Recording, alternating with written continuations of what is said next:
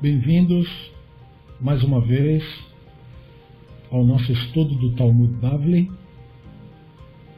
Hoje nós daremos continuidade à nossa sequência, procurando uma página para cada encontro. E nós estamos na página 4A.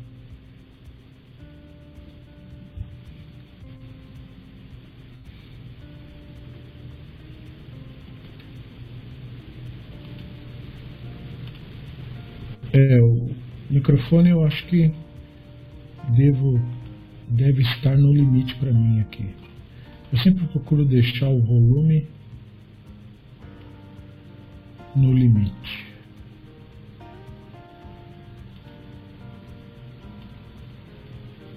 Tenho a impressão de que eu não consigo aumentar mais. O máximo que eu poderia fazer é aproximar o microfone, já que eu não posso aumentar o volume da voz.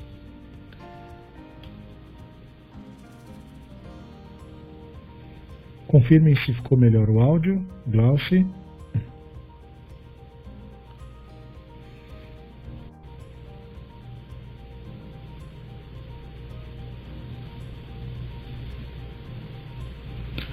E confirmem para mim se os demais também conseguem ver a imagem, tanto quanto me ouvir, para que possamos começar. Ok. Bom, não, talvez seja uma questão de configuração de áudio aí do equipamento.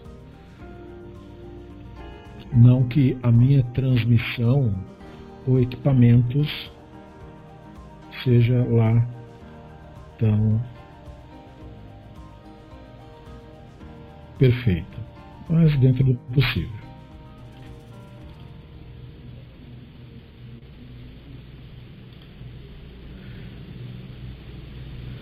O Edivaldo consegue ver, o Adriano consegue ver e ouvir.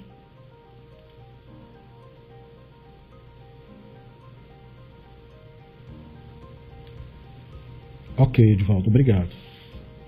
Então, o pessoal aí que não consegue, às vezes está com alguma dificuldade técnica.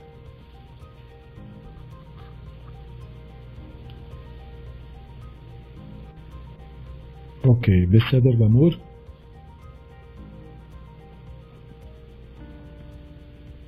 Como dito, então nós voltamos à página 4A do Talmud Bavli, dando continuidade. Nós, lembrando então o último trecho da última página, portanto, página 3B, estávamos falando de que os sábios estavam contando a respeito de uma determinada cena que envolvia a pessoa do Davi. Na última página da Guimarães, estávamos falando de, da questão do, de como se estabelece a meia-noite. E aí nós vimos que tinha um Baraita que nos disse que o Davi saberia como, quando seria meia-noite. E daí deu um problema esse Baraita com outro Baraita que falou que o Moshe não sabia quando era meia-noite. O motivo é que o texto da Torá que fala a respeito disso expressa Moshe dizendo aquela frase de Shemot 11.4 Kahatzot alayla ani betor mitzrayim e o termo Kahatzot ele tem que ser traduzido como cerca da meia-noite. Mais ou menos meia-noite. E aí, os rabinos começaram uma discussão para falar, mas como assim mais ou menos meia-noite? Se o Moshe estava traduzindo, expressando o divino, e o Moshe não era como os outros profetas, que tinham sonhos e visões, né? ele tinha a experiência do divino desperto, então o que ele estava transmitindo ali tinha que ser uma transmissão do divino de uma maneira clara, sem necessidade de interpretação. E nesse caso, como é que fica? Né? Porque ele falou acerca da meia-noite. Então, aí um outro sábio trouxe um baraita dizendo que ele sabia e que o rei Davi também sabia. E perguntaram como que o rei Davi sabia. Então veio o, o Rav Barbizna, que falou em nome do Rabino Shimon Hassida. Dizia que quando ele estava lá na casa dele, lá no palácio, ele tinha uma lira pendurada na cama. E aí, quando chegava meia-noite, e aí na natureza ocorrem fenômenos, estávamos falando né, na aula anterior sobre essa questão dos fenômenos que acontecem para marcar as vigílias. Então haveria um fenômeno ligado à meia-noite, que seria um determinado vento que sopra à meia-noite, o vento do norte, segundo uh, aquele Baraita. E aí tocava a lira dele. Então quando a lira dele tocava, ele acordava. E no que ele acordava, ele sabia que era meia-noite. E a partir daí, ele ia estudar. O Baraita tinha trazido essa ideia, né? Depois começou a falar uma, uma, uma questão assim de cenas que envolviam o rei Davi no seu ofício dia que ele estudava até de manhã, de manhã chegavam os sábios para contar para ele os problemas, aí falaram que a nação precisava de sustento, aí ele propunha que a nação tivesse uma atitude é, de filantropia, né, que eles sustentassem uns aos outros até poder resolver o problema, ou seja, que a sociedade judaica é baseada nessa ideia de tzedakah, de um o que tem mais ajudar o que tem menos, Aí os sábios responderam: é, mas um, você não consegue alimentar um leão com um punhado. Ou seja, a quantidade de pessoas bem-sucedidas que nós temos não dá conta disso.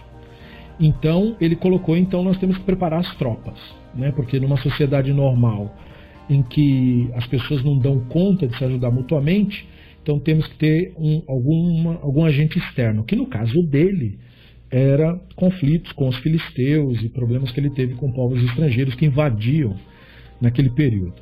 Aí o texto nos disse no finalzinho da página 3b que os sábios procuravam o conselho do Ahitofel para determinar se era adequado ou não ir para a guerra, consultavam o Sanhedrin, porque sem licença do Sanhedrin não pode entrar em conflito militar, e aí eles iam consultar lá no templo o Urim Vetumim, que era o sacerdote que usava este peitoral chamado Urim Vetumim, para saber se é uma terceira confirmação. Né?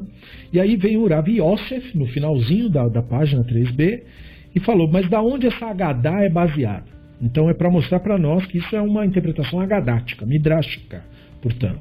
Né? Uh, aí falou assim, não, porque está escrito em Divrei Hayam em Aleph, né? está escrito lá, e depois Ahitofel, né? É, depois de Ahitofel vinha Yehoiada, filho de Benaiah, e Eviatar, o general do exército do rei, era Ioave. Então, esse, esse Midrash foi construído com todas essas personagens aí. Então, o Ahitofel seria o conselheiro, aquele que diz, né, agora o conselho do Ahitofel, que aconselhava naqueles dias, era como buscar um profeta, era uma palavra do Hashem, como está escrito em Samuel Bet 16, 23, de fato. Então a nossa página 3B terminou assim, só para situar quem não viu a última aula e tal. Então na nossa página 4A, nós começamos analisar o nosso tema. Então o nosso tema começa dizendo assim, né, o Benayal Beneruyada, que foi dito lá no verso, corresponde ao Sanhedrin já que ele era o chefe do Sanhedrin. E o Eviatar, mencionado naquele Midrash, corresponde ao Urim Vetumim, porque está falando de Eviatar Ben Ahimelech, que era Kohen, que era sacerdote. E o sacerdote é que usa esse peitoral de pedras preciosas chamado de Urim Vetumim. E ele supervisionava as perguntas dirigidas ao Urim Vetumim, que no caso é um meio de expressão para o divino, e está ali como o Shmuel Aleph 23.9, esse tipo de cena. Daí a Gemara diz, bom, e assim se diz a respeito da posição do Benayal Ben Yehuyada como chefe do Sanedrin. Então, uma citação de Shmuel Bet, 2023. E Benayal Ben Yehuyada estava sobre os, os Quereti e sobre os Peleti. É assim que o texto em hebraico diz. Né? Benayahu ben Yehoiada, alakriti ve alapleti. Então a Gemara pergunta, mas peraí, por que, que o Sanhedrin, que obviamente essa referência é ao Sanhedrin, porque falou que Benayal ben Yehoiada corresponde ao Sanhedrin, Por que, que o Sanhedrin está sendo chamado de Cretil Pleti?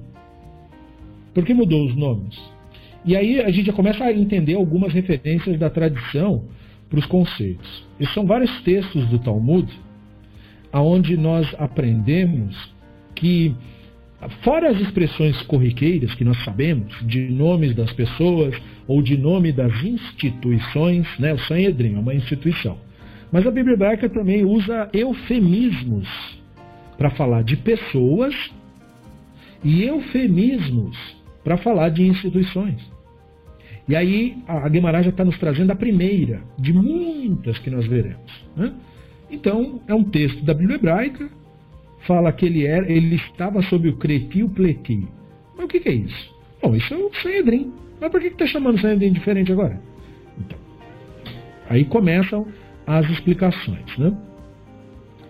E aí a Guimarães diz assim: bom, era chamado cretim porque eles eram decisivos quando eles tomavam as decisões. Então, era a expressão para decisivo é cretim. Então, por isso, creti. Era o tipo de, de. Era certeiro, era uma coisa, digamos assim, de gente profissional. Né? E nos pronunciamentos, eles não falavam, eles não titubeavam ou tivergizavam, não ficavam enrolando as coisas. E ele já era chamado de pleti porque os seus pronunciamentos e sabedoria eram maravilhosos.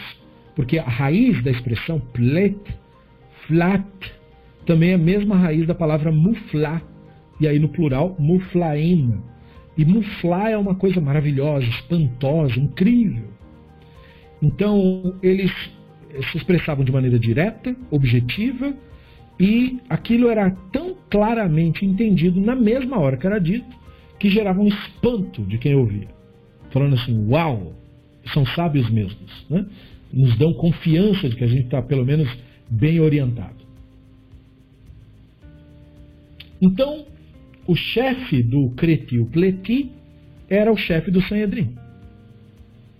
E de acordo com a ordem do verso, ao serem instruídos pelo rei Davi a entrar em guerra, os sábios primeiro consultaram a Ritofel, depois o Sanhedrin, depois consultavam Urim e Vetumim, e somente depois disso o general do exército do rei, Joab, recebia o comando para preparar os militares para a batalha. Então o Talmud está trazendo uma, uma espécie de hierarquia de valores para a decisão de coisas pertinentes, através daquela lição do Davi. Veja, o assunto começou com Davi e a devoção dele à meia-noite, porque a gente queria determinar quando era meia-noite. E agora a gente veio parar num outro tema, num tema relacionado à hierarquia de valores nas ações do antigo Israel. Isso, claro, na visão dos rabinos. Não estamos falando em nome do antigo povo de Israel, estamos falando em nome dos sábios de Israel que eram da Babilônia. Então eles estão mostrando que a hierarquia de valores coloca a Torá no topo, porque primeiro tinha que consultar o Arritofelo, o especialista em Torá. Depois do Arritofelo, de ter um parecer do Arritofelo, aí sim eu consulto o Sanhedrin, que não é necessariamente a mesma especialidade, já que o Sanhedrin tem a ver com a questão da legislação e o seu impacto na população. Isso é uma maneira de pensar diferente da maneira de determinar, por exemplo, o que a tradição diz, ou qual a visão mais adequada para se interpretar a Torá. São, é um outro universo, por assim dizer. E aí, depois do Sanhedrin ainda, não era suficiente. Veja, o Sanhedrin não é como se fosse um papado, que o que diz está decidido, a grande palavra do Sanhedrin. Não, o Sanhedrin é a segunda etapa só. Depois vem o Urim Vetumim, porque o Sanhedrin se põe como que falando em o nome do divino. Então, se você tem o templo e você tem o divino se manifestando no templo, então você pode ir lá consultar o divino diretamente, através do Urim Vetumim. Então, o sacerdote trazia Urim Vetumim, ele se postava, tinha que ser feito de manhã esse ritual, e ele estava lá com um peitoral, com pedras. Nessas pedras estavam, estavam incrustados os nomes das tribos de Israel e mais algumas palavras, de modo tal que o alfabeto hebraico inteiro estivesse, digamos assim, é, talhado ali. Daí ele virava na direção do sol enquanto amanhecia. E aleatoriamente, as, a luz do sol, conforme o tempo ia passando, ia refletindo no peitoral e formando palavras. Formava uma palavra, uma frase específica. E aí o Cohen via aquela palavra e dizia para as pessoas o que é que aquilo significava. Naquela, me, naquela mesma hora e naquele mesmo instante. E não era uma coisa é, muito assim. Não dava para fazer. Era perguntas de sim ou não, de é ou não é. Não tem rodeio no Urim Vetumim. É ou não? Pode ou não pode? Deve ou não deve? Né? Então ele, ele fazia isso.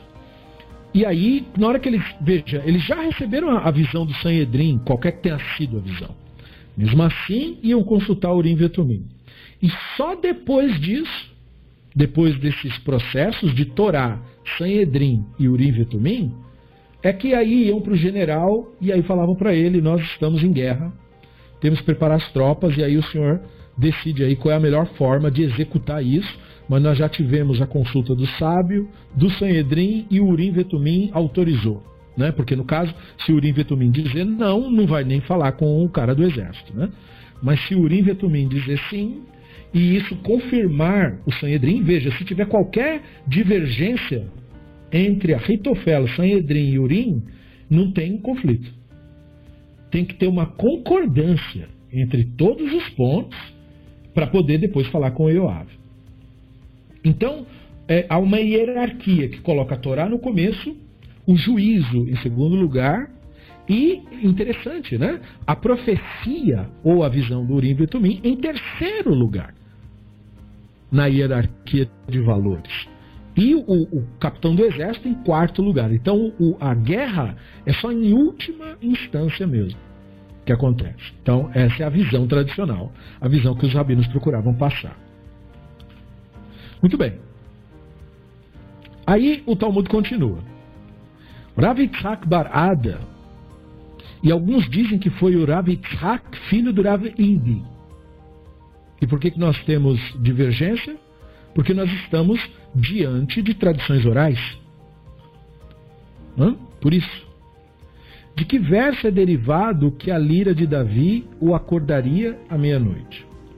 Aí o verso é Terrilim 57, 9. Acorde minha kavod. Né? O texto.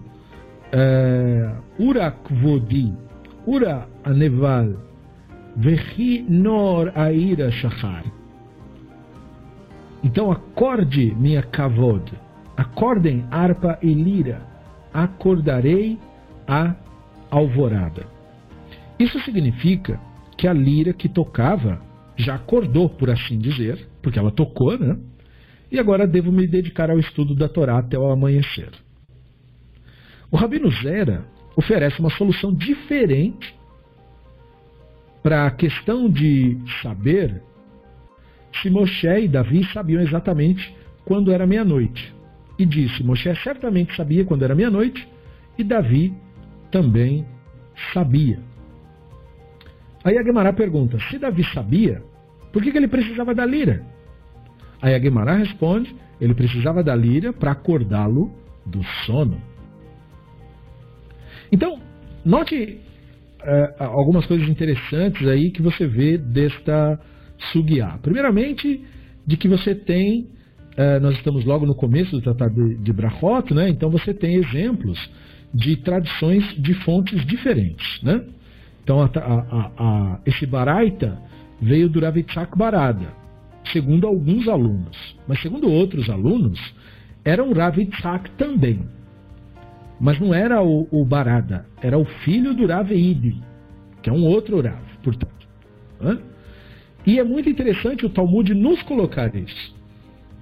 Porque isso significa dizer, então, que o sábio que fez a pesquisa por tais tradições foi atrás de saber quem disse o quê. É por isso que ele descobriu que tinha um grupo que dizia que era o Itzhak Barada e o outro que dizia que era o Ravidi. E ele não tomou uma decisão para dizer é esse que está certo ou é o outro que está certo. Então ele simplesmente colocou, olha, veio de uma fonte e da outra fonte também veio. O que é interessante é que as duas fontes falaram a mesma coisa. E às vezes as fontes falam coisas diferentes, e o Talmud também aponta isso. E essa última observação era para explicar aquilo que iniciou na última página, que é como que a gente sabe que o Davi acordava meia-noite? Porque essas tradições orais, elas mostram que os versos bíblicos eram entendidos como alusões a tradições. Os versos da Bíblia hebraica não são como se fossem relatos jornalísticos ou históricos de alguma coisa.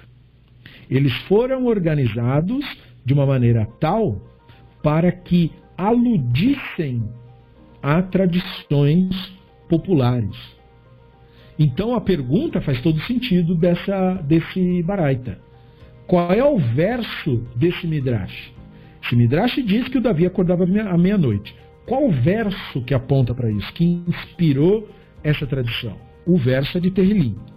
Acorda minha kavod, e a expressão kavod aqui é relevante, porque no caso tem que ver com a devoção dele, com aquilo que ele valorizava. Kavod é, é uma expressão que quer dizer honra, mas ela é usada, por exemplo, quando essa palavra é usada em relação ao divino, ela obviamente não quer dizer mais isso, porque o divino não tem o conceito egóico de ser honrado ou desonrado. Então, kavod em relação ao divino diz respeito à presença. Então, minha kavod é a minha presença no mundo. E a minha presença no mundo é a minha consciência, portanto, minha Neshama. Portanto, kavod é um eufemismo para Neshama. Por isso, desperta a minha Neshama, poderíamos ler. Acordem, harpa e lira, acordarei a alvorada. Então, ah, uma vez constatado por ele que a lira tocou, ele entendia que aquele era o momento de começar a estudar a Torá até o amanhecer. Então ele dormia, na verdade, mais cedo do que a maior parte das pessoas, para poder acordar meia-noite, e ele ficava acordado da meia-noite. Então o, o, a experiência dioturna para ele era uma experiência diferente do, do resto das pessoas. Né? Daí, essa explicação, ou essa fonte textual, que seria, digamos, o chão em cima do qual foi construído o Midrash, Agora ele está concluído aqui. E aí vem o Rabino Zera e fala: bom, esta foi a explicação e foi dado o, o texto. Mas eu tenho uma outra tradição sobre isso. Nesta outra tradição, naquela o Davi não sabia, quando era meia-noite, tinha essa ajuda. Mas na que eu tenho, diz o Rabino Zera, ele sabia.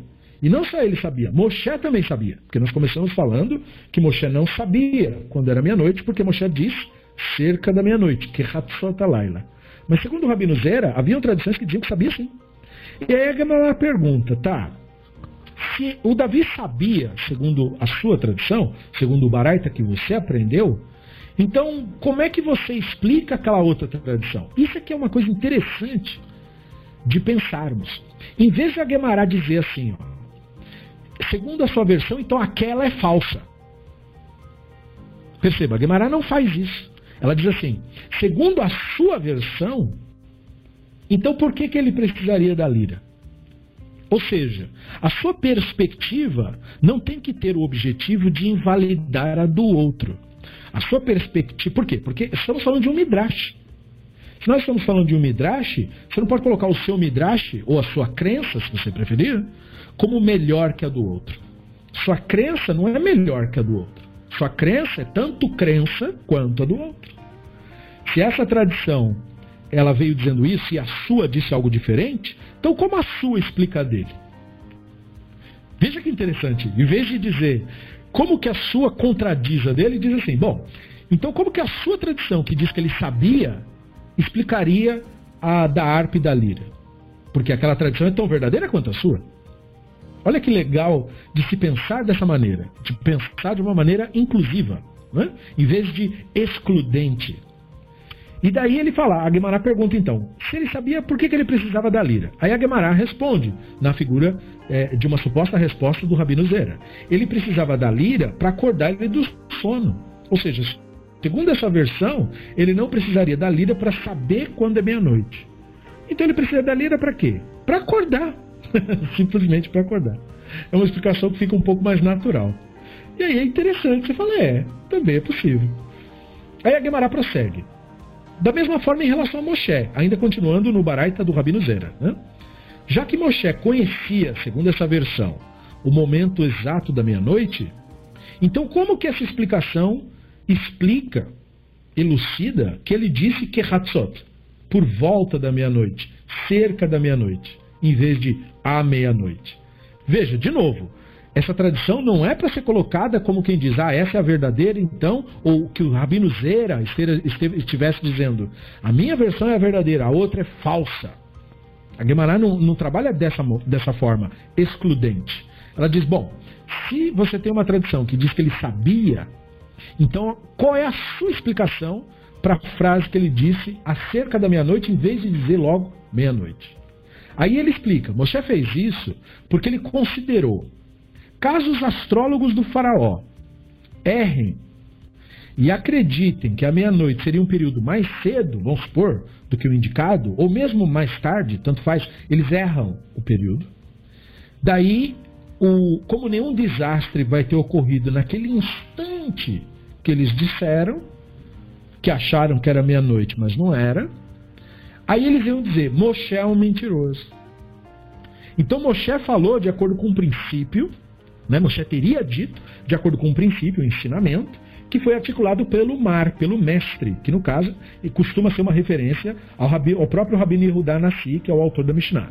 Então o mestre, o Rabino Yehudá Nassi, nos disse, acostume sua língua a dizer, eu não sei, para que você não se envolva em uma teia de engano. Então é isso que a gente aprende do profeta, segundo Urabizeira. Ele sabia sim quando era meia-noite segundo a tradição, o Baraita que eu recebi. Mas então por que ele falou cerca da meia-noite? Bom, porque ele sabia pelo fato de ele ser profeta. Ninguém tinha relógio naquela época, né? Então, os astrólogos egípcios, que eram os caras que eram responsáveis por determinar os tempos e as épocas, podiam cometer um equívoco ou fazer isso de propósito.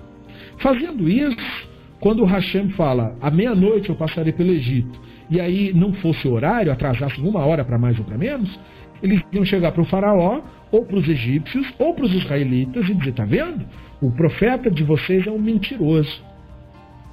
Então, para que isso não acontecesse, o Moshe preferiu dizer assim: eu não sei. E aí o Urav, o, o mar, né, o mestre disse: olha, disso nós aprendemos um princípio do profeta. Toda vez que você não souber de alguma coisa, que você acredita, mas você não sabe, então diga: eu não sei. Para que você não se envolva numa teia de engano. Então veja que interessante como que os rabinos trabalham a forma como o, os exemplos de comportamento são tirados. Né? Então nesse baraita a gente aprende que você não deve achar que a sua opinião é equivalente a um conhecimento. Sua opinião sobre alguma coisa não é um conhecimento, é só uma ideia que você nutre sobre alguma coisa. Uma ideia sua sobre alguma coisa não é algo que você sabe, é algo que você acha. E aquilo que você acha, você não sabe. E não sabendo, então não diga que sabe. Não apresente uma opinião como se ela fosse um conhecimento. Como que nós fazemos isso? Como que nós apresentamos uma opinião como se ela fosse um conhecimento? Quando nós queremos que a nossa opinião seja aceita pelos outros. Uma coisa é você compartilhar a sua opinião. Olha, a minha opinião é XYB. Você pode fazer isso. Mas você não faz isso esperando que ninguém aceite a sua opinião. Porque ela não é a verdade, ela é só a sua opinião. É uma ideia que você tem sobre isso. Seria o equivalente a você dizer assim: bom, a minha ideia, o que eu imagino sobre isso é XYB. Ok. Mas quando você quer, porque quer, por qualquer razão, que a sua opinião seja aceita como se ela tivesse uma importância, então você está confundindo a opinião com o conhecimento. E nesse ponto você se desvia do que o Talmud está apontando. Você deve ensinar a sua língua, isso é, você deve adquirir o hábito, porque se percebe que a pessoa não faz isso por mau hábito, o, o, a confusão, a identificação com a mentalidade egóica, quando a gente confunde nossas crenças com a verdade, por exemplo, são hábitos ruins que adquirimos. Geralmente aprendemos isso de outras pessoas. Então nós temos que perder esse hábito de associar opinião à verdade. Nossa opinião não é a verdade. A verdade só está num lugar, na realidade. É lá que está a verdade. Não está na opinião de ninguém, nem na cabeça de ninguém, nem no que ninguém acha, nem no que ninguém pensa. Só no mundo real está a verdade. Então, acostume a sua língua a dizer: Eu não sei para que você não se envolva numa teia de engano. Se o maior de todos os profetas disse, eu não sei, então, muito mais além pessoas como nós. Não sei. Isso eu não sei. Eu tenho uma opinião sobre isso? Até tenho. É a verdade? Não. Eu não sei qual é a verdade. Quando eu descobrir o que é a realidade desse assunto, aí sim eu saberei o que é a verdade. Então é maravilhoso esse ensinamento do Talmud. Né? É muito interessante. E aí a Guimará prossegue. Rav Ashi disse: essa questão é infundada. Olha que legal, né? Os rabinos, o ensinamento brilhante, e, mas eles não tinham esse senso de adoração mútua. Eles tratavam uns aos outros com respeito intelectual. Né? Então veja, essa questão é infundada, pois Moshe estava à meia-noite do dia 13 para o dia 14, quando pronunciou sua profecia. E disse a Israel que o santo, bendito seja, disse que amanhã, exatamente como esta hora, como esta meia-noite de hoje, sairei no meio do Egito. Então, segundo Rav Ashi, esta passagem não deve ser entendida como cerca da meia-noite, no sentido de uma aproximação, mas sim como meia-noite mesmo, no sentido de, de uma comparação comparando a meia-noite de hoje com a meia-noite de amanhã. Olha que coisa espetacular. Então, quer dizer, você tinha já uma tradição que dizia que Moshe não sabia quando era meia-noite. Aí tem o ensinamento daquela tradição. Aí, segundo o né, a gente aprende disso como que você tem que ser cuidadoso na hora de você colocar sua opinião sobre as coisas, porque o próprio profeta Moshe falou com cuidado, cerca da meia-noite, porque ele estava preocupado se outras pessoas iam cometer um erro. Mas aí veio o Rava Ashi e falou assim, né, mas esse Baraita não exaure o tema. Eu tenho uma tradição de que o Moshe sabia sim quando era meia-noite. E aí se você me perguntar, mas então por que ele falou cerca da meia-noite? Que hatzot?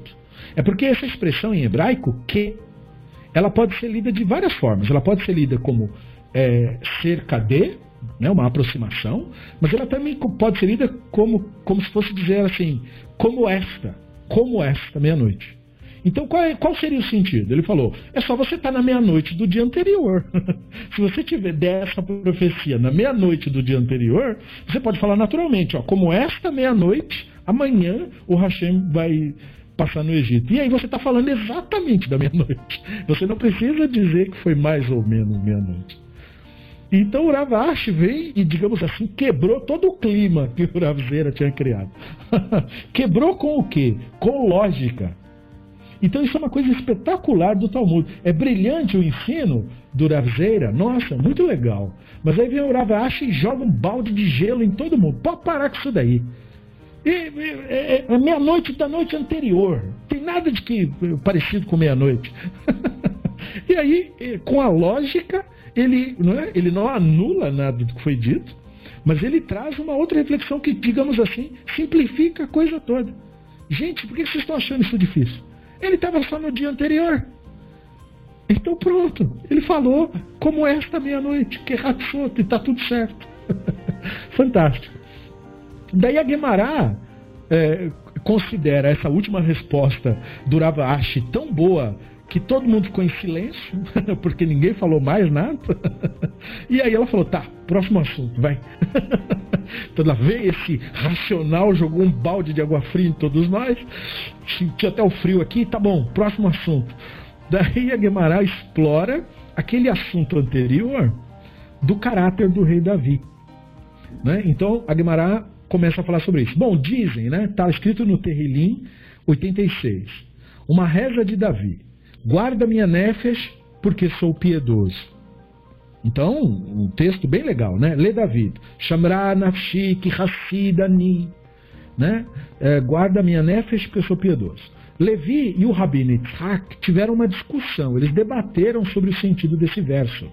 E como, por meio de que, a piedade do Davi se manifestaria no fato de que ele foi além das suas obrigações fundamentais, porque uma pessoa, é, é, no sentido bíblico, no sentido antigo do termo, né, essa expressão aí, Hassid, não quer dizer membro de nenhuma seita específica criada no século X. Tá? O conceito de Hassid aqui é uma outra coisa. Eles tinham uma ideia de uma pessoa, digamos assim, muito devotada, muito adiantada ou 100% dedicada para o estudo, para alguma coisa. Como um sacerdote, por exemplo, como um levita, como alguém que fizesse juramento de nazir. Todos esses casos aí seria casos onde a pessoa seria designada como um, uma pessoa piedosa, um Hassid, um devoto. E essa expressão, ela traz para nós a questão da ideia de devoto. O que, que é isso, afinal? Segundo os conceitos populares, em primeiro lugar, os sábios primeiro trabalham como que o povo entendia a coisa, para depois pensarmos em como isso deve ser entendido por cada um de nós. Então, você tem declarações dos Amoraim, né, dos rabinos que vieram depois, dos Canaim, para explorar um pouco do que o Davi representa para a cultura judaica é, de uma maneira geral, como ele procurou se expressar no Terrilim. Né? O Terrilim é o livro, digamos assim, pelo qual Davi é mais lembrado. Embora ele seja muito mencionado no livro de Malachim, ele é mais lembrado por, por ser autor de músicas, de canções no Terrilim. Então ele é mostrado como um penitente, como um devoto, um cara que rezava muito, ou pelo menos cantava muito independente, né? Porque o terrilim é tido como se fosse uma reza hoje. Hoje a pessoa reza o salmo, né? Mas é, é, aquilo, na verdade, ele é um livro de música, não de reza. Ele é um livro de música. Todas essas coisas eram cantadas, então, eram canções. Né? O que mostra já uma diferença gritante da expressão religiosa do período bíblico para a expressão religiosa posterior, né, que faz a coisa de uma maneira mais devocional. E era uma, ali é, era canções em volta da fogueira mesmo. O pessoal sentar, se alegrar e tocar uma música e ter uma letra que falasse das coisas da Torá e tal e tal e tal. Tem a ver com a questão de hoje de música religiosa.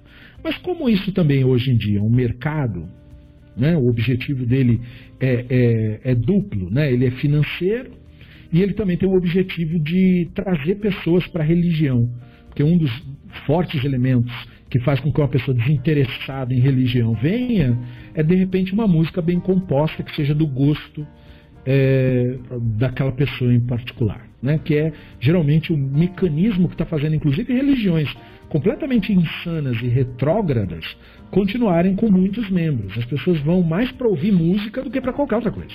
Porque, de fato, alguns grupos têm um talento muito grande, conseguem uh, envolver o público e a música, a música tem essa característica de nos uh, de, de, afetar as emoções. Né? A música tem esse. Eh, nós temos uma relação muito forte cultural com a música, os seres humanos em geral. Né? Então, uh, o, segundo o que os sábios comentam, tem um comentário extra de um, de um comentário da própria Guimarães que chama Kotev, né? Que fala que o Davi, é, por que, que ele escreveu Terrilim, por que, que ele escreveu tanta música, qual era a dele. Né? É, isso aí, segundo se comenta, era resultado de culpa. Ou seja, ele passou o resto da vida dele arrependido pelo que aconteceu lá com o negócio da Batsheva. O resto da vida dele. E aí ele procurava, digamos assim, estudar Torá, toda essa devoção que você está vendo, isso aqui é tudo depois do episódio de Batsheva.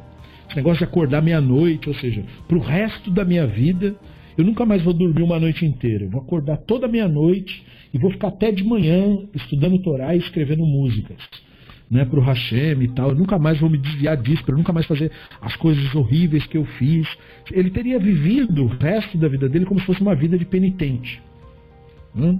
E aí, isso por um lado, tem a questão de ele se sentir culpado pelo que ele fez com Uria e tal, e por outro lado, uh, ele procurava então, digamos assim, espiar o dano que ele causou, é, tentando facilitar a vida de outras pessoas, como nós veremos. Né? E aí, por isso, então, é que teria surgido dele essa expressão guarda minha nefes, porque eu sou um piedoso. Ou seja, ele não estava dizendo como quem celebra ser piedoso. Ele estava dizendo assim: guarda minha nefes no sentido, me mantenha vivo o máximo que você puder, Hashem, porque eu sou totalmente devotado. Eu, eu não tenho mais uma vida que seria uma vida normal. Uma vida de alguém que acorda de manhã, faz suas coisas, se diverte. Não, eu não sou sacerdote, mas vou viver o resto da minha vida como se eu fosse. Eu não sou nazir, mas eu vou viver o resto da minha vida como se eu fosse.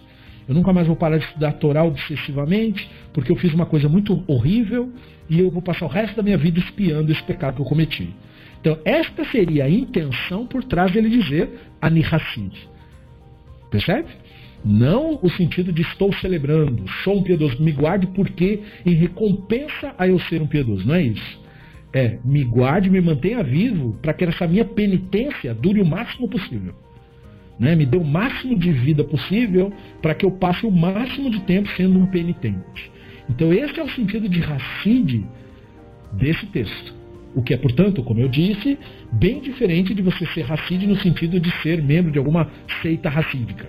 Né? Não é nada relacionado a isso. Muito bem. Então, ah, houve um debate sobre o que é que isso significaria. Né? Isso é muito legal da parte dos sábios. Então o Rabino Levi e o Rabino Isaac discutiram sobre isso.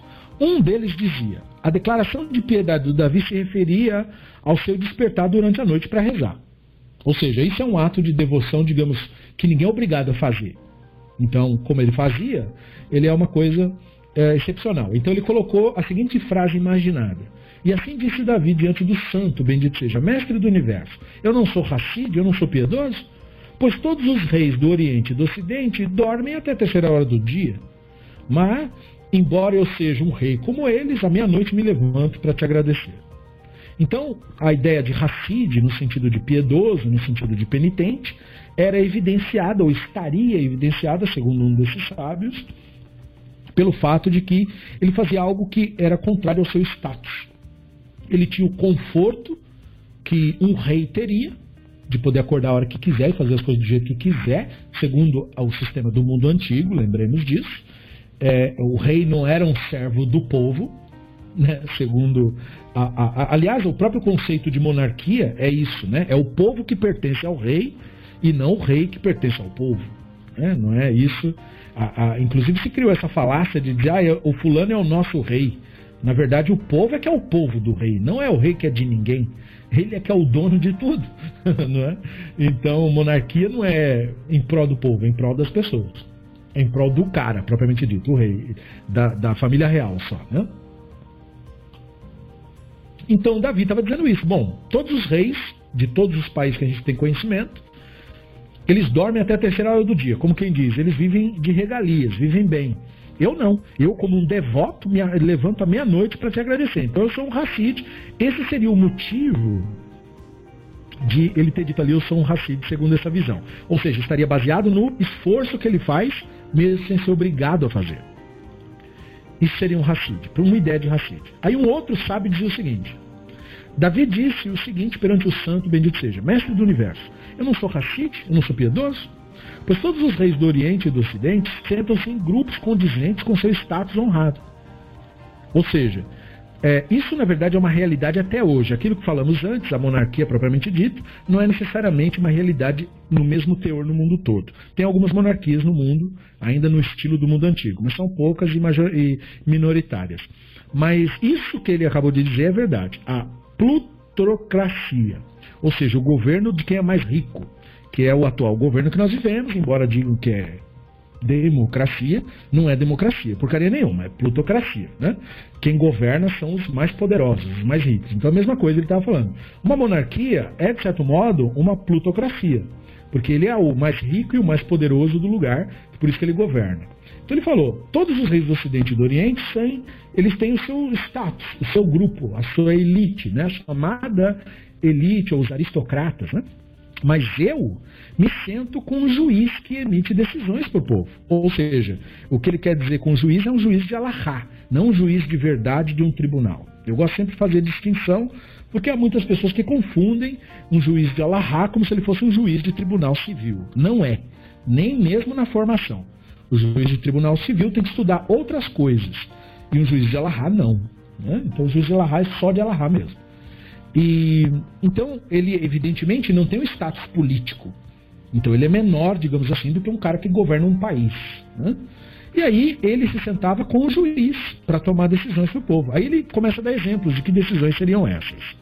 As mulheres vêm a mim com questões de impureza ritual, que são, dentre todos os temas que a Allah podia trazer no mundo antigo, os temas mais incômodos. Por quê?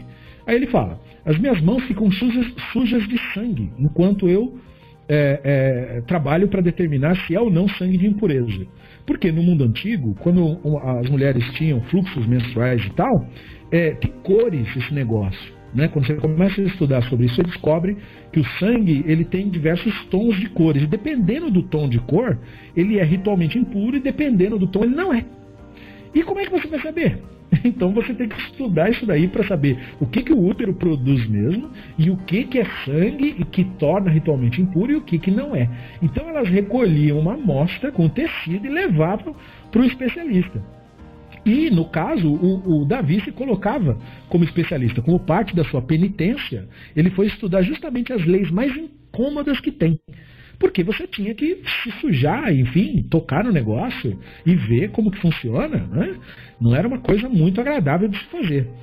E aí também, quando a mulher tinha um feto abortado, ele tinha que analisar o feto e o estágio de desenvolvimento para ver se, segundo as tradições, aquilo era considerado ou não parto, dependendo do tamanho é considerado e dependendo do tamanho não é considerado.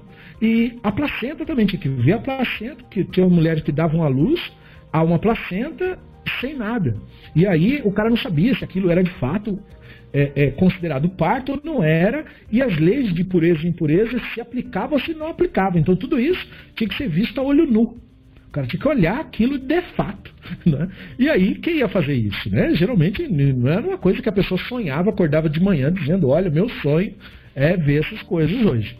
Mas ele falava: Eu me pus a fazer isso, como penitência. Né? Vou fazer isso o resto da minha vida. E o, o rei Davi passou por todo esse problema para o objetivo dele qual era? Tornar uma mulher ritualmente pura, né? determinar o mais breve e da melhor forma possível para que aquela mulher se tornasse ritualmente pura, para que ela pudesse ficar com o marido dela em paz, o que levava ao aumento né? Na, nas relações, no amor, na afeição, e finalmente a procriação. Isso é um comentário feito pelo Rabino Yoshiao Pinto, que é bem interessante, porque é, essa é a penitência dele, porque ele atrapalhou, por assim dizer, o casamento da Batsheva com o a Uria, né? Então, como penitência, ele, ele procurava ajudar o casamento dos outros, por assim dizer, né? Porque ele só teve um filho com a, com a Batsheva e depois ele ficou muito penitente, né? E daí ele passou a vida dedicado a fazer isso daí. E aí, ah, depois do exame, o sábio declara a mulher ritualmente pura e ela pode ficar com o marido. E não apenas me envolvo em atividades consideradas né, abaixo do posto de rei, né? O cara é um rei, então ele é a figura que todo mundo paparica. Quando você vê na Europa, por exemplo, o rei não tomava nem banho, era alguém que dava banho nele. E ele nem vestia a própria roupa, era alguém que vestia a roupa dele. Então você imagina, tinha escravo para dar banho, escravo para pôr a roupa, escravo para pôr sapato, escravo para pôr a cama, escravo para pôr a comida, escravo para fazer tudo. O rei não fazia nada. Né? Ele era um, um inútil. Não é à toa que quando tinha conflito militar eles morriam fácil, porque o cara era um inútil, não, não sabia fazer nada. Então, é, e o rei Davi falava: Não, eu não sou assim. Né? Eu sou rei, mas eu faço as coisas que ninguém quer fazer. Né? E aí uh, ele falou: E eu faço mais do que isso, porque essa, digamos assim, é uma exposição externa digamos assim, né? me, me, envolver com uma coisa considerada aí desagradável, externamente falando. Não, eu também me envolvo com incômodo interno. Aí ele diz: eu consulto meu professor, Mephibosheth, né? neto do rei Shaul, filho de Jonatã, em relação a tudo que eu faço. e eu digo a ele, Mephibosheth, meu, meu professor, eu decidi corretamente? E se ele falasse não, então ele mudava. Eu condenei adequadamente? Eu absolvi corretamente? Eu decidi sobre o ritualmente puro corretamente? Eu decidi sobre o ritualmente impuro corretamente? E eu não me senti envergonhado. Então essa renúncia à dignidade real deveria me tornar né, é, digno de ser chamado de racide, de piedoso, que, portanto, novamente, dentro do nosso contexto, quer dizer penitente. Né? Alguém que se expõe voluntariamente ao incômodo, voluntariamente ao desconforto, sem a reclamação, mas aceita isso para si. Essa seria a visão do racide. Agora, olha que interessante. O, Davi passou a se dedicar ao estudo de Torá realmente nas questões mais difíceis de entender, porque elas não são lógicas são as questões de pureza e impureza ritual. E como ele mesmo declara, segundo esse Baraita, ele cometia muitos erros. Não é? Porque o, o, o toda hora corrigia ele. E ele dizia: Eu não me senti envergonhado. Ou seja, eu fazia toda a mão, a mão de obra, tal. Depois, quando eu decidia, o Mephibosheth vinha e falava: Não, tá errado. Você falou o quê? Não, eu decidi que é impuro. É puro. E aí ele falava para a mulher, não, então é puro. E aí ele chegava para a mulher, e aí você decidiu o quê? Decidi que, é, que, é, que era impuro. Não, então diga que é puro. e decidi que é, que é puro, então diga que é impuro. ele decidia muita coisa errada, segundo a visão do professor dele, o Mephibosheth, e ele não se envergonhava de ser corrigido, mesmo sendo o rei, no caso. Né? Tendo, é, por quê? Porque tem toda uma legislação do rei, que você não pode contradizer o rei, né? Você, inclusive, na Bíblia hebraica, você tem uma demonstração disso, desse comportamento do Davi, que também não foi tirado do nada. Tem aquela cena, que é a cena do próprio do, do, do pecado da Batsheva, onde ele está lá no palácio, e aí o profeta Natan vai falar com ele e conta aquela parábola, né? A parábola dizendo, olha, um cara era um cara muito rico e ele tinha muitas ovelhas. E o Davi, ok, uhum, e ele falou, então, e aí ele tinha um vizinho. E esse cara era um cara pobre, coitado, só tinha uma. Você acredita que esse cara foi fazer um churrasco para os amigos? E em vez de ele pegar das milhares de ovelhas que ele tinha, ele foi lá na do pobre. E pegou a do pobre. E deixou o cara sem nada. E comeu a ovelha dele, em vez de comer as próprias. E o Davi ficou indignado com essa cena, com esse midrash. E o pobre ficou sem nada, ficou sem nada, deixou o cara passando fome. Você acredita nisso? Agora me diga uma coisa. Qual que é a sua opinião né? O que, que tem que fazer com um cara desse?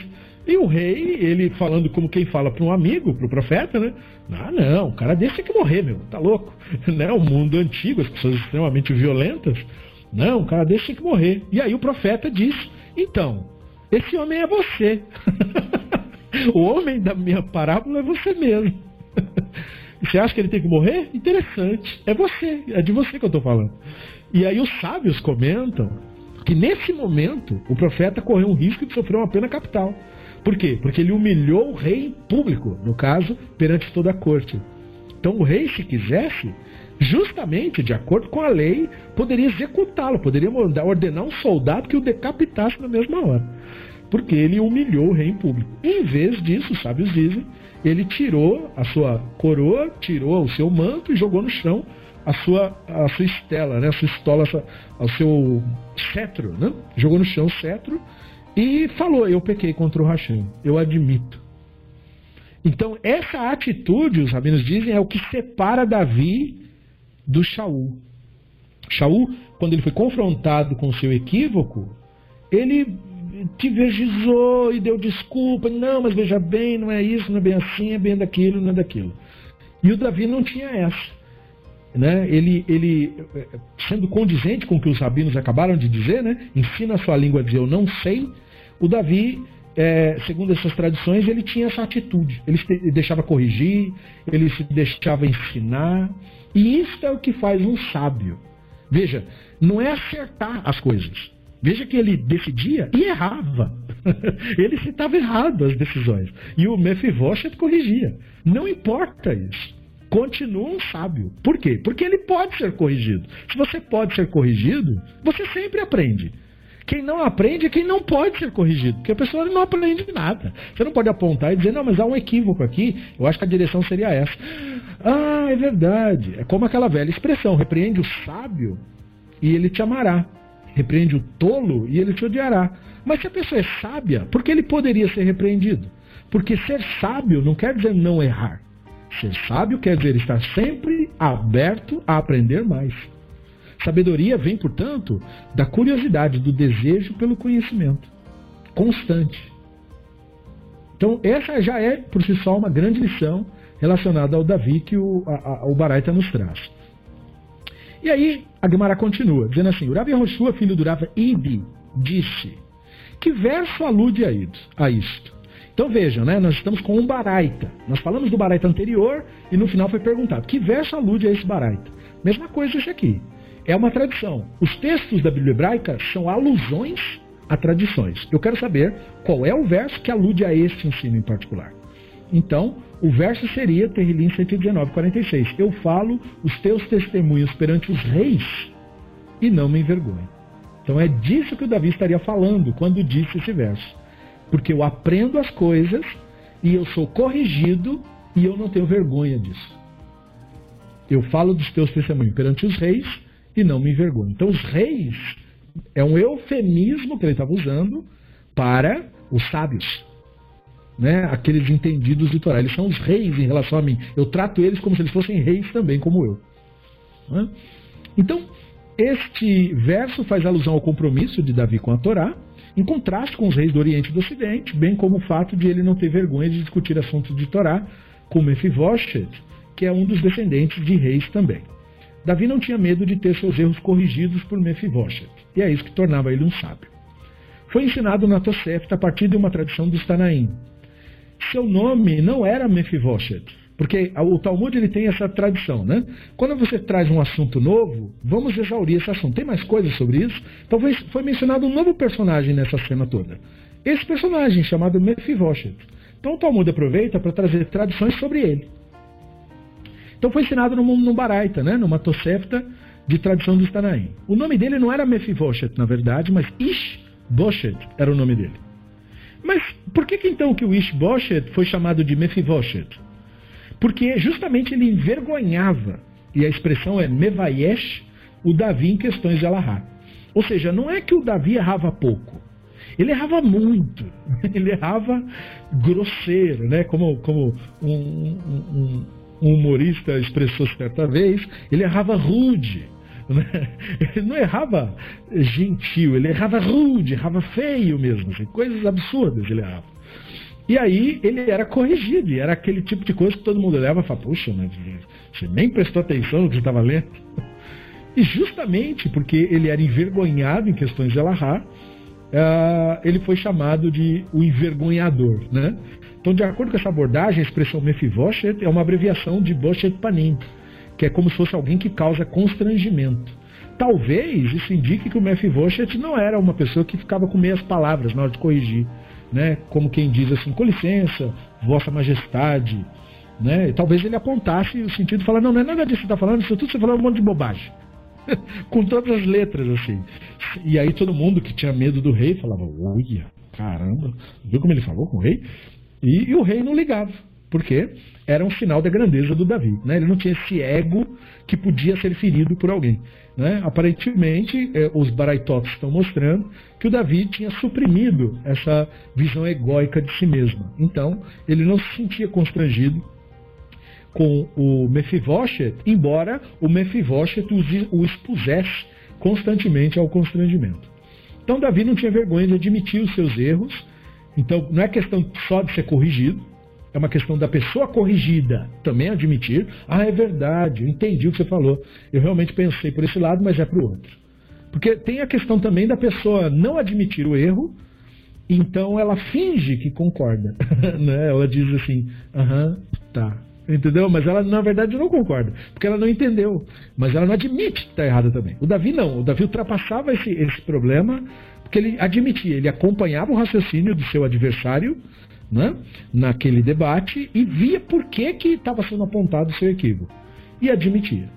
E ele foi merecedor que Kilav, que segundo a tradição era uma pessoa extremamente sábia, descendesse dele. Então, os rabinos estão trazendo essa visão de passar por isso o resto da vida dele, não é? é? ter essa postura de sabedoria, digamos assim, criou uma cultura na sua família de pessoas que tinham esse tipo de postura, abertas ao ensino, podiam ser corrigidas e buscavam conhecimento. Isso fez com que ele fosse merecedor, por isso merecedor, porque ele agiu para criar essa cultura dentro da sua casa. E aí essa, esse merecimento produziu essa, essa personagem chamado Kilav. E aí a Gemara continua. O Rabino Yohanan disse, mas o nome dele não era Kilav, o nome de verdade dele. E aí é mais uma coisa interessante. O nome dele era Daniel, o Talmud fala. Ele não foi batizado, né, como quem diz, é, Kilav. O nome dele era Daniel, como aparece numa lista diferente dos descendentes de Davi. Mas se o nome dele era Daniel, que é um nome bastante comum, por que, que ele tinha esse nome aí, Kilav? Era um apelido, então, Kilav. Então diz, porque ele envergonhava, e a expressão Kilav tem a ver com a raiz Mahlim, porque Kilav, lembrem que o, o Raf, né, ele tem também o som de Ra e de K. No caso do nome Kilav, é pronunciado com Dagesh, com K. Mas é Hilav também, pode ser lido, a mesma raiz. Então, Mahlim, o Mem, perante, é para criar é, uma ação, né, como Medaber, como, como uma ação realizada. Então, a ação de envergonhar também pode ser expressa como Mahla. Então, ele envergonhava, Mahlin, o é, o professor, que no caso seria a figura de autoridade, então, Hilav. Então, Hilav quer dizer, ele envergonhava o, o Av, que no caso era o, o maioral, por assim dizer, a figura de autoridade em questões de Alahá. Então, o que o Davi passou, digamos assim, de, de sendo diminuído no seu conhecimento pelo Mephibosheth, foi recuperado porque o Hilav superava o Mephibosheth, o Mephibosheth em visões de Alahá. Ele tinha, ele conseguiu ultrapassar, digamos assim, o conhecimento. Então é bem interessante notarmos uh, como que os rabinos viam essa cultura do saber. A sabedoria é uma cultura, é um, é um modo de comportamento que vai, digamos assim, influenciando outras pessoas. Na medida em que você cria uma cultura aberta ao conhecimento, aberta a aprender, aberta a ser corrigido, você vai proporcionar que mais pessoas tenham esse mesmo tipo de comportamento. E você pode fazer isso na sua própria família e, para mais e além, em outras, outros modos de convivência. E aí, em seu livro de sabedoria, o Shlomo disse sobre esse filho sábio. Então, o que está dito em Mishle 23,15, meu filho, se seu coração for sábio, o meu coração também se alegrará, estaria falando do Kilav. Né? E como Davi assistiu né, ao testemunhar que seu descendente Kilav se transformou num iluminado de Torá, o seu neto, né, a tal ponto que o Kilav era capaz de responder a Mephibosheth, foi por isso que o Shlomo teria dito sobre o Kilav, meu filho, torne-se sábio e você alegra o meu coração, para que eu possa responder aos meus críticos. Então, ou seja, o Kilav conseguiu, inclusive, em muitos momentos, defender visões do Davi. Né, perante o Mephibosheth, mostrando, portanto, que ele ultrapassou ainda a questão da legislação, mostrando várias questões de cultivo da sabedoria e dos resultados que isso pode ser é, no convívio com o passar do tempo. Daí a Gemara prossegue dizendo assim: No que diz respeito à afirmação de Davi, né? Guarda minha nefes porque eu sou um racido, sou alguém piedoso, penitente, portanto. A Gemara pergunta: Bom, Davi se considerava racid? Ele se considerava piedoso? Mas não está escrito. E aí tem um texto de Terrilim 27:13 que geralmente é lido assim: Se eu não tivesse acreditado, e a expressão é lulê, não veria a bondade do Hashem na terra dos viventes. Geralmente nós lemos essa, essa frase como se ela fosse uma declaração de alguma coisa. Mas a Guemará está mostrando que não. No texto original do Sefer Terrilim, a palavra lulê, cada, em cima de cada palavra tem um pontinho. Tem um pontinho em cima do lamed, um pontinho em cima do vav, um pontinho em cima do outro lamed e um pontinho em cima do aleph. E aí os rabinos prestam atenção a isso. Hã? Então, ah, por que, que esse verso serve para contradizer a visão de que ele dizia que era piedoso? Porque nesse verso ele está fazendo, está expressando uma dúvida. Mas se eu não tivesse é, confiado, acreditado, eu não veria a bondade da China na terra dos viventes.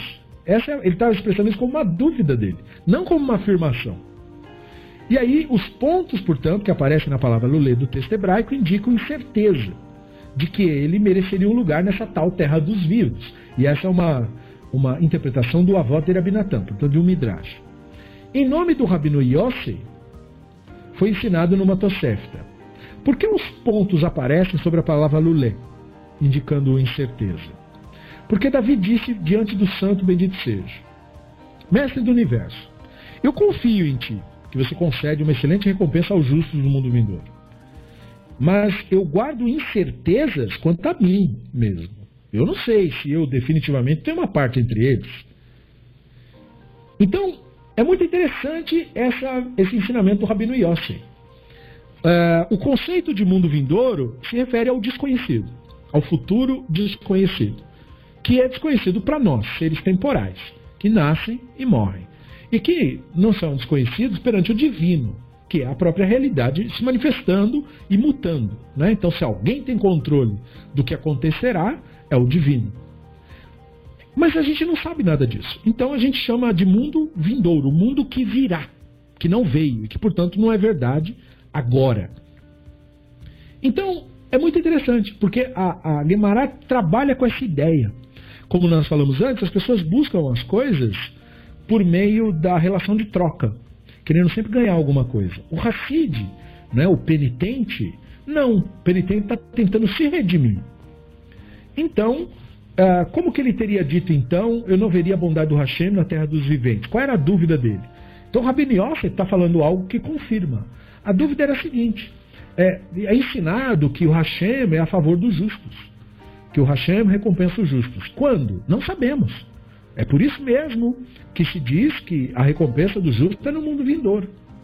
Ou seja, a gente não sabe quando que isso vai acontecer. Portanto, você não pode ser justo esperando ganhar nada. Que mundo vindouro é um mundo que não é agora. Por isso que ele chama vindouro, Olan Abá, que ainda vem. Vem porque não está aqui agora. A recompensa do justo está aqui agora? Não. Está nesse mundo que ainda não existe. Que ainda não existe. Então, a pessoa que realmente não quer viver uma vida justa, já vai achar isso um mau negócio. Ué, mas peraí, peraí. Então, se eu não vou ganhar nada, então para que ser justo? Exatamente. Se você acha que só vale a pena ser justo se você for ganhar alguma coisa, você já não é justo mesmo. se você acha que precisa ser honesto para poder ganhar alguma coisa, é porque você já não é honesto mesmo agora. se você acha que tem que ser uma pessoa correta, uma pessoa verdadeira, um bom amigo, enfim, um ser humano melhor, para em troca de algum tipo de recompensa, se você não não não tiver é, é, um apontamento de qual é essa recompensa já não vale a pena para você, então é legal você saber disso, porque você acabou de descobrir que você não é uma pessoa boa. porque uma pessoa boa é uma pessoa boa, independente de conceito de recompensa. Então o, o, o rei Davi falou: olha, tem esse ensinamento aí. Você concede o bem ao justo no mundo vindouro. Agora, o que, que eu sei sobre isso? Eu não sei nada. Como é que eu vou saber que eu vou ter parte disso mesmo? Eu não vou? Não tenho a menor ideia. Pode ser que eu tenha, pode ser que eu não tenha. Então, eu não posso viver em função disso. Então, isso seria uma apresentação, segundo o Rabino Yosef, de que o Davi é de fato um Hassid mesmo. Ou seja, uma pessoa penitente. Né? A penitência dele fez com que ele tivesse, inclusive, aberto mão dessa ambição aí, de querer ganhar alguma coisa. Não quero ganhar nada. Né? Eu sei que você recompensa o justo, essa ideia aí, o justo. Agora, se eu faço parte disso daí, isso eu não sei. Né? Então aí a Guimarães pergunta, né? Então, eh, se ele não tinha certeza da recompensa, então como é que ele se caracterizava já como piedoso? Qual é o sentido então de ser piedoso? Porque supostamente, segundo uma leitura que se pode fazer da coisa, é, piedoso é, seria como se você soubesse que é. Né? Mas isso é claro, eu já mencionei para vocês. Ele estava, na verdade, usando piedoso num sentido diferente do que a religião usa hoje em dia. Né? Hoje em dia, ser piedoso não tem nenhuma relação com bondade, ser uma pessoa boa, honesta, verdadeira. Só tem a ver com ser membro de uma seita específica. É só isso que quer dizer piedoso hoje. Mas esse termo aqui, no, no, no, no sentido bíblico e no sentido talmúdico, não tem nada a ver com isso tem a ver com ser uma pessoa penitente. Ele estava arrependido do que ele fez e queria passar o resto da vida espiando o que ele fez, sendo o melhor ser humano que ele pudesse ser e o máximo de devoção que ele pudesse ter. Então tem esse sentido. Daí a Guimarães prossegue. A Guimarães responde: Sua preocupação não comprova nada, pois o rei Davi sabia que era piedoso. Porque a questão de piedoso ali é ser penitente. Então não é nenhuma contradição. Ele estava simplesmente preocupado com a questão de se uma transgressão que ele pudesse cometer no futuro levaria a perder a oportunidade de considerar a bondade do Hashem na terra dos vivos. Então, essa é uma outra questão interessante. Né? Como que uma pessoa autoproclamada ou considerada racide, piedosa, poderia considerar a questão da transgressão? Porque ele não tinha nenhuma visão mágica de si mesmo. E se ele não tinha uma visão mágica de si mesmo, tampouco nós devemos ter uma visão mágica dele. Ele não se considerava piedoso no sentido, nunca cometo transgressões. Novamente, piedoso aqui não quer dizer o que a religião hoje diz. Piedoso quer dizer uma pessoa penitente, uma pessoa que está espiando a sua falta é, dia após dia. Então, essa pessoa não se vê como uma pessoa imaculada, longe disso. Então ele falou: eu, não, eu posso até não ter cometido um equívoco agora, mas eu já cometi no passado, e quem garante que eu não vou fazer no futuro? Então eu não tenho certeza nenhuma que eu tenho porção em mundo vindouro nenhum. E ele vivia, portanto, sua racidúcia, sua penitência, era na verdade isso. Ele não seguia a religião em troca de nada. Ele dizia: Eu sei que o Hashem recompensa o justo. Eu só não sei se eu faço parte disso daí. Provavelmente não. Então deixa eu cuidar do meu. Né, para ver se eu pelo menos tenho um pouco da misericórdia divina. Ou seja, se, se ele se achasse justo, talvez aí ele não fosse. Né? Mas como ele tinha certeza que podia haver uma transgressão a qualquer momento, então aí ele era uma pessoa adequada ao título. E aí a Guimarães cita um argumento de que há espaço sim para você temer uma transgressão futura, de acordo com a opinião do Rabino Yaakov Baridi, conforme o Rabino Yaakov Baridi notou uma contradição entre dois versos. Aí ele colocou, está escrito, que o divino disse a Yaakov em sua visão da escadaria, Veja, estou com você, o guardarei aonde for e o trarei de volta a essa terra, pois não deixarei até cumprir tudo que prometi a você, que é Bereshit 28.15. Contudo, quando Jacó voltou para Canaã e percebeu que Esav estava vindo encontrar-se com ele, está escrito, Jacó sentiu muito medo e angústia, que é Bereshit 32.8. Por que, que Jacó não confiou na promessa divina? Jacó se preocupou e disse a si mesmo, caso uma transgressão que eu tenha cometido depois de que a divindade fez sua promessa a mim, tenha causado que o divino revogue sua promessa de proteção. Então olha que interessante, o Talmud está trazendo à tona que pessoas por nós consideradas piedosas, e ninguém mais piedoso para o povo de Israel do que os patriarcas, não se viam de maneira como hoje se entende o conceito de piedoso. Eles também se viam como penitentes. Eles também se viam como pessoas que faziam o bem não esperando ou tendo uma genuína esperança de que no mundo vindouro serei recompensado. Não, não serei. O Jacob não tinha certeza nem mesmo se o divino ia fazer o que falou que ia fazer, e ele teve a visão de que ia fazer. mas, mas ele teve a visão. Né? Então, quer dizer, está tudo certo. Mas ele disse: não, mas não está tudo certo. Porque o divino é constante, é eterno, mas eu não sou. E se eu cometi uma transgressão que acaba anulando aquilo? Porque o divino prometeu isso para quem? Para uma pessoa que estava aos olhos do divino é, na justiça. E se eu não sou mais aquela pessoa? Todo dia eu sou uma pessoa diferente. Todo dia eu aprendo algo diferente. Eu não sou mais a mesma pessoa que eu era ontem. Amanhã eu não serei mais a mesma pessoa que eu sou hoje. Quem garante que eu ainda continuo sendo o mesmo Yaakov para quem o divino fez a promessa de que eu te guardarei? Porque ele falou isso para um justo. E se eu não sou mais esse justo? Então ele não tinha uma visão delirante de si mesmo. Se o patriarca não tinha, por que, que o Davi teria? E se o Davi não tinha, por que, que nós teríamos uma coisa dessa? Por que, que nós acharíamos que ah, nós teremos porção, nós somos dessa religião, então a gente tem uma porção do divino? Quem te falou isso daí? Quem te garante que você vai ter porção de quê? E você lá sabe. então a Guimarães está trazendo essa importante reflexão. O Davi não tinha certeza disso. Nem o patriarca tinha. E você tem. Você acha que vai ganhar o quê? De quem? Quem está te devendo o que exatamente? não é? Então nós temos esse delírio na nossa cabeça de que ah, nós temos que fazer o bem porque o divino vai nos dar. Peraí, mas quem falou que o divino te deve alguma coisa? Até onde consta, não te deve nada. Se você fazer o que é correto, é porque você é uma pessoa correta. Não é? Ninguém garante nada. Então por que, que você está achando que vai ganhar alguma coisa? Quem diz que, tem, que alguém está te devendo alguma coisa? Para te dar o que quer que seja. que fantástico isso, não? Porque é uma reflexão que a gente fala, poxa, não é que é isso mesmo? A gente fica achando que ah, eu sou dessa religião e aí eu vou ganhar isso. Mas quem falou você vai ganhar o quê? Se o Yakov ficou com medo, porque não era garantido nada, você vai ficar confiante em que exatamente? Fantástico, né? E veja, tudo isso para expressar o que é uma pessoa verdadeiramente piedosa. Veja que a pessoa piedosa não tem nenhuma relação com essa empáfia da religião. É exatamente o contrário disso. Não é? é como a pessoa que, na verdade, não é nada mesmo. Não, é? não se vê como nada importante. Então, aparentemente, o que se propõe é que às vezes a transgressão faz com que a promessa divina não se cumpra, como foi ensinado no Baraita com relação à linguagem redundante num verso do Cântico do Mar. O verso é de Shemot 15, né, que diz: Até que seu povo passe, Hashem, até que o povo que adquiriste passe.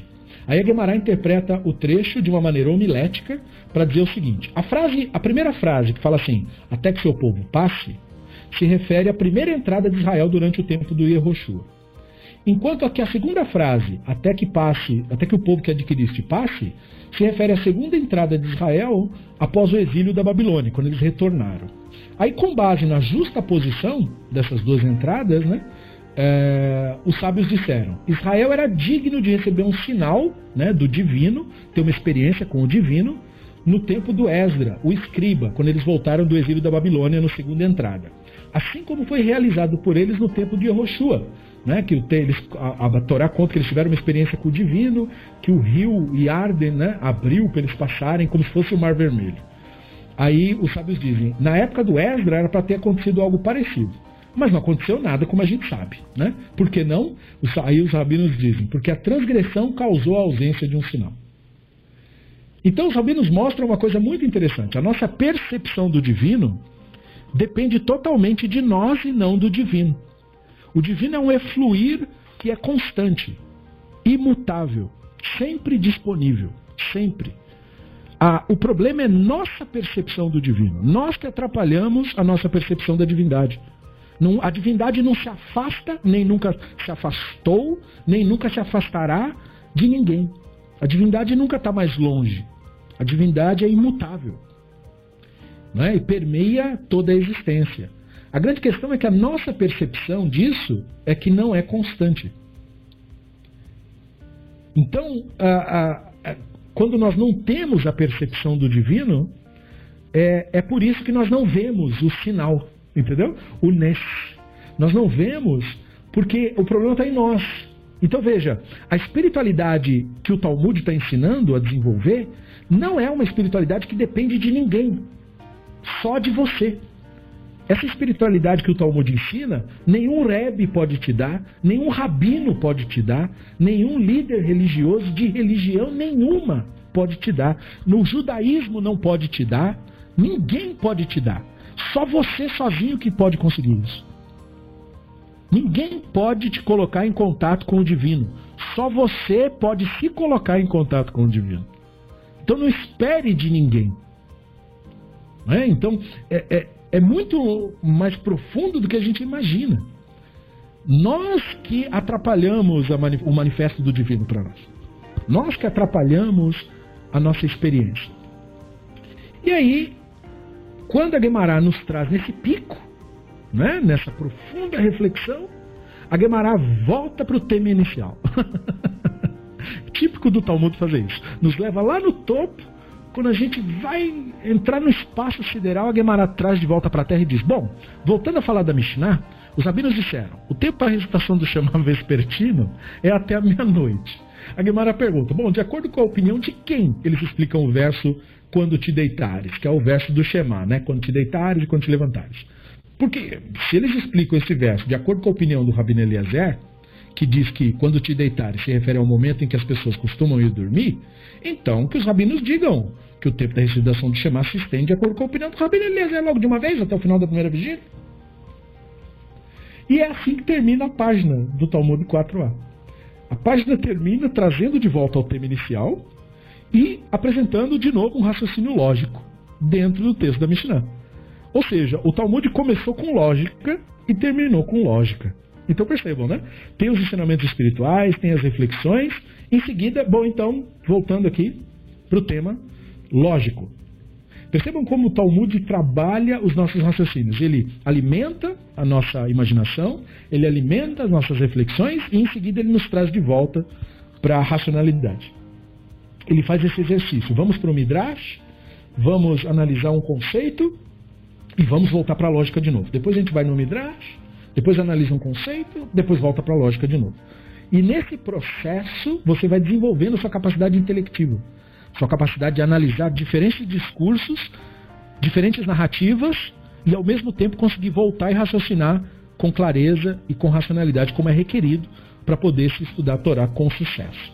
Então voltamos ao tema da Mishnah, que termina nessa página e vai continuar na nossa, no nosso próximo estudo, na nossa próxima aula, na página 4b, que fica para a nossa próxima aula, Besserat Hashem Bará. Então, por enquanto, terminamos por aqui e eu agradeço a todos os que prestigiaram e que comentaram e que participaram. E na nossa próxima aula, página 4b, nós daremos continuidade ao estudo do Talmud Bavli, Besserat Hashem Muito obrigado, boa noite a todos e até a próxima Besserat Hashem.